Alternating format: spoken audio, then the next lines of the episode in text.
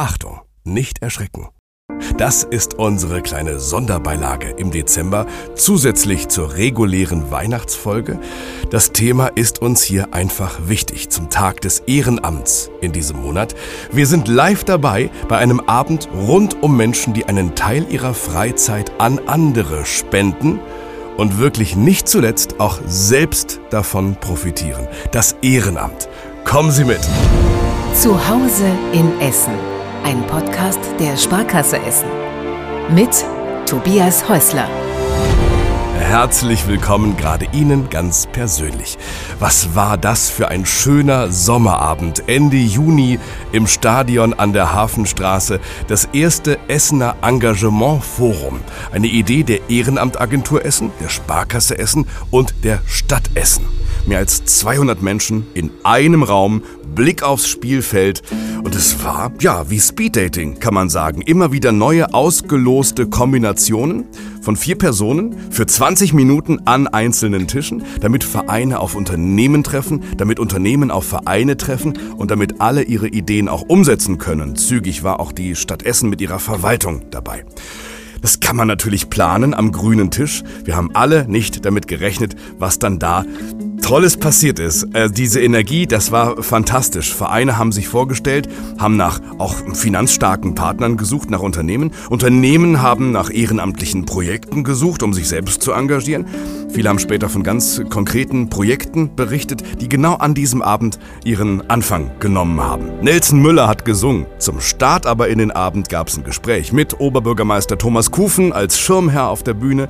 Die Leiterin der Ehrenamtagentur Janina Krüger war da, der Kabarettist Kai Magnus Sting und begonnen habe ich mit dem damaligen Vorstandsvorsitzenden der Sparkasse Essen, mit Helmut Schiffer. Also, hier nochmal zusammengefasst, die Gespräche, die Lust machen, sich zu engagieren, da bin ich sicher, mal ernst, auch mal sehr heitere Momente. Viel Spaß auf dem ersten Essener Engagement Forum. Dankeschön, Dankeschön.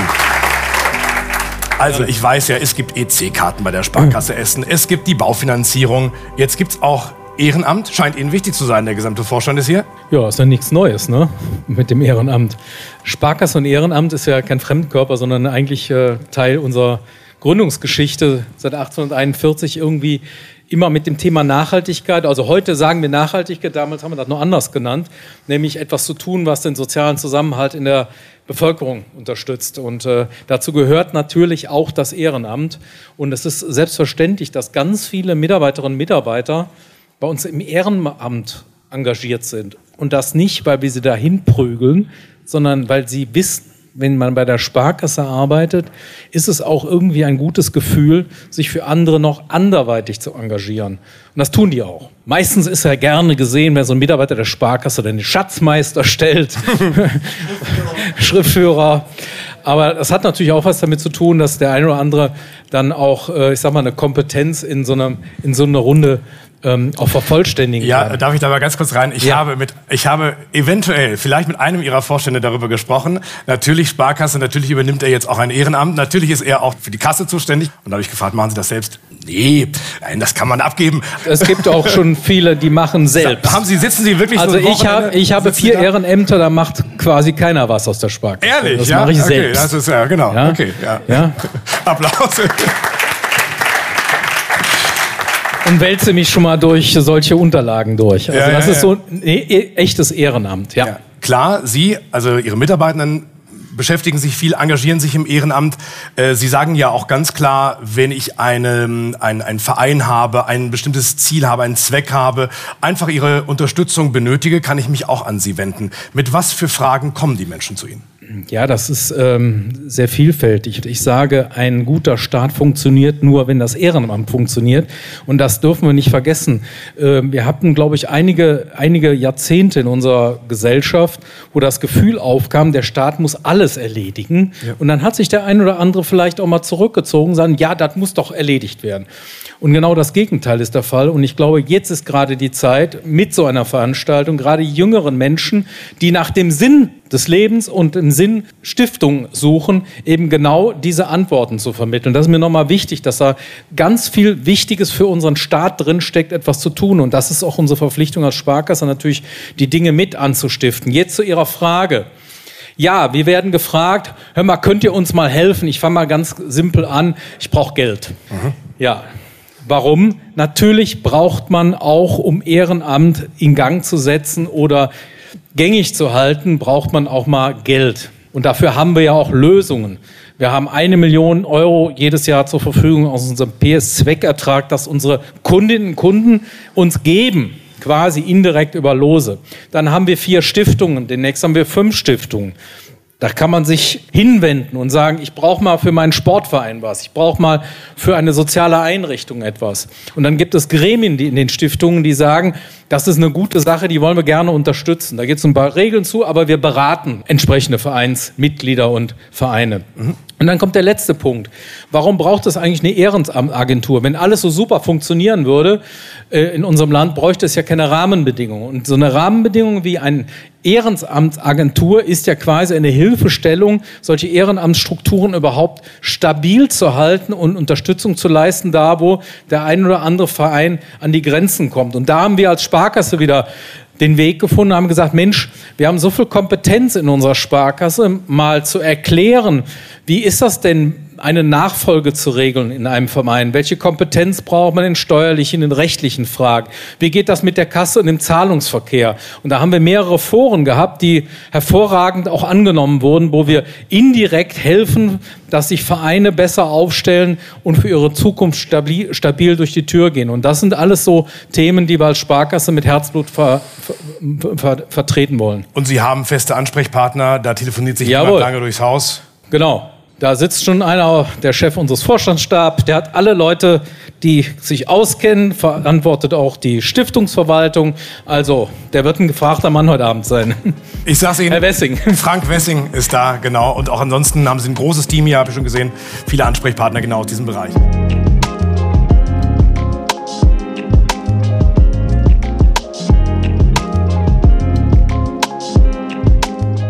Oberbürgermeister Thomas Kufen äh, war übrigens auch zu Gast in Zuhause in Essen, Podcast der Sparkasse Essen. Übrigens eine der beliebtesten Folgen, muss ich sagen, was die Abrufe angeht. Muss am Moderator liegen. ja, so ist es. So, äh, ich verstehe Ihren Appell an die Zivilgesellschaft. Ich ähm, verstehe den Appell an die Wirtschaft. Äh, wie kann die Verwaltung helfen? Die ist ja auch hier heute. Ja, also Wirtschaft und Verwaltung will ich da gleichzeitig nehmen. Ich glaube, nochmal zu schauen, meine Mitarbeiterinnen und Mitarbeiter, was machen die eigentlich? Und ist das vielleicht auch eine Kompetenz, die die mitbringen? Die habe ich beim Vorstellungsgespräch ja gar nicht danach gefragt. Aber die können ja was. Manche können eine weitere Sprache, die können, haben viel Geduld, jemand am Computer was zu erklären oder, oder, oder. Und sind das vielleicht auch Kompetenzen, die man auch in der, im Unternehmen einsetzen kann? Oder manchmal geht es auch darum, ich denke mal gerade an die Kameraden der Freiwilligen Feuerwehr, Feuerwehrmänner und Feuerwehrfrauen, denen auch den Freiraum zu geben, um ihr Hobby im Dienste von allen auch ähm, ausüben zu können. Und deshalb finde ich, als Verwaltung oder als Unternehmen allein schon mal ein Bewusstsein zu haben, was macht mein Mitarbeiter eigentlich und wie kann ich ihn vielleicht auch dabei unterstützen. Da gibt es ja ganz tolle Modelle, zum Beispiel auch bestimmte Banken, die sagen, da wo ein Mitarbeiter sich ehrenamtlich engagiert, kann der auch mit einem Projekt kommen, wo er sich selber einbringt und das unterstützen wir, mhm. weil wir das wollen, dass sich Mitarbeiterinnen und Mitarbeiter auch ehrenamtlich engagieren. Und solche Bewusstseinsprozesse werden immer wichtiger, auch gerade was mit Blick auf Mitarbeiterbindung und auch Mitarbeitergewinnung. Also nicht nur die Arbeitskraft zu sehen, was auf dem Zeugnis steht, sondern auch als Persönlichkeit mal wahrzunehmen, und ich glaube, das ist das Erste, was wir, was wir tun können. Das gilt für Sie als Arbeitgeber in der Verwaltung, einer der größten Arbeitgeber hier. Was kann die Verwaltung noch tun? Denn sie ist ja ganz bewusst einer der drei Parts des heutigen Abends. Ja, ich finde, sie kann zum Gelingen beitragen von vielen Projekten. Also ich habe gerade ein konkretes Beispiel, was aber heute noch auf die Bühne kommt, mit dem Kulturamt. Also wenn Zivilgesellschaft etwas machen möchte, zum Beispiel für Teilhabe äh, von Kindern an Kultur, äh, also Möglichkeiten, Kulturveranstaltungen zu besuchen, dann hat die Verwaltung natürlich auch dieses Ziel, möglichst vielen Kindern das zu ermöglichen. Und da muss man gut zusammenarbeiten. Und da muss man gucken, welche Strategie verfolgt die Verwaltung und wie kann Zivilgesellschaft dazu beitragen, dass es dann gelingt. Auch unterstützt mit Geld oder mit Personal. Helfende Hände sind immer gefragt, aber auch Know-how und das zusammenzubringen, Wege zu ebnen und zu ermöglichen. Das finde ich, Verwaltung ist immer auch ein Ermöglicher und eine Ermöglicherin. Und das brauchen wir. Manchmal sind die Ehrenamtlichen einfach froh, wenn wir nicht stören als Verwaltung und ja. keine Hürden aufbauen. Ja, ja. Aber es ist ja so. Manchmal Regeln, die wir uns gegeben haben, die gelten manchmal für, für Profi-Veranstalter und dann kommt die Elterninitiative und will irgendwie einen Bazar machen und wir legen so eine Messlatte an mit Gesundheitszeugnis und Co. Das machen wir ja nicht, weil wir Leute ärgern wollen, sondern weil es sozusagen auch ganz oft das Format, was ehrenamtlich da jetzt betrieben wird, ja, einfach auch nicht passt auf unser Regelwerk. Und deshalb müssen wir eben schauen, dass wir das am Ende passend machen, mit viel Verständnis. Und ja, das Zweite ist natürlich ähm, noch ganz kurz, die Ehrenamtlicher, wann engagieren die sich? Abends, am Wochenende, wann ist die Stadtverwaltung nicht so gut zu erreichen? Abends, am Wochenende. Auch das ist eine Frage, wo wir einfach die Kommunikation organisieren müssen. Das ist insbesondere für den Sportbereich, unsere Sport- und Bäderbetriebe, ein ganz wichtiger Bereich, wo wir einfach schauen müssen, wie kriegen wir auch bestimmte Themen gut mhm. ähm, transportiert und das entsprechend auch eine Aufgabe für unsere Stadtverwaltung. Herr Stefan, noch kurz dazu. Ja, Stichwort Arbeitgeberattraktivität. Ich habe ja eben ausgeführt, dass wir vielfältige Aktivitäten unserer Mitarbeiter schon seit langem beobachten, was Ehrenamt angeht. Dann haben wir uns überlegt, Mensch, das müssen wir mal in den Mittelpunkt stellen. Das sollten auch vielleicht alle anderen mitkriegen, die sich nicht ehrenamtlich engagieren und haben seit drei Jahren einen Ehrenamtspreis für Mitarbeiter ausgelobt. Das heißt, ein Mitarbeiter wird aus, von einer Jury ausgesucht, so nach, das ist der Ehrenamtler des Jahres und der darf für seinen zu vertretenen Verein oder seine Einrichtung einen dicken Scheck mitnehmen. Er kriegt, ein, er kriegt eine Urkunde, aber er hat auch was zur Verfügung, was er einbringen kann, quasi als indirekte Belohnung für sein Engagement. Ich komme jetzt deswegen darauf, weil wir im Stadion sind und wir den letzten Ehrenamtspreisträger hatten, der stellvertretender Vorsitzender der SGS ist und den wir im letzten Jahr hier auch unterstützt haben in seiner Vereinsarbeit, der ganz viel am Wochenende eben tut, damit die Lücken gestopft werden, die sonst keiner macht.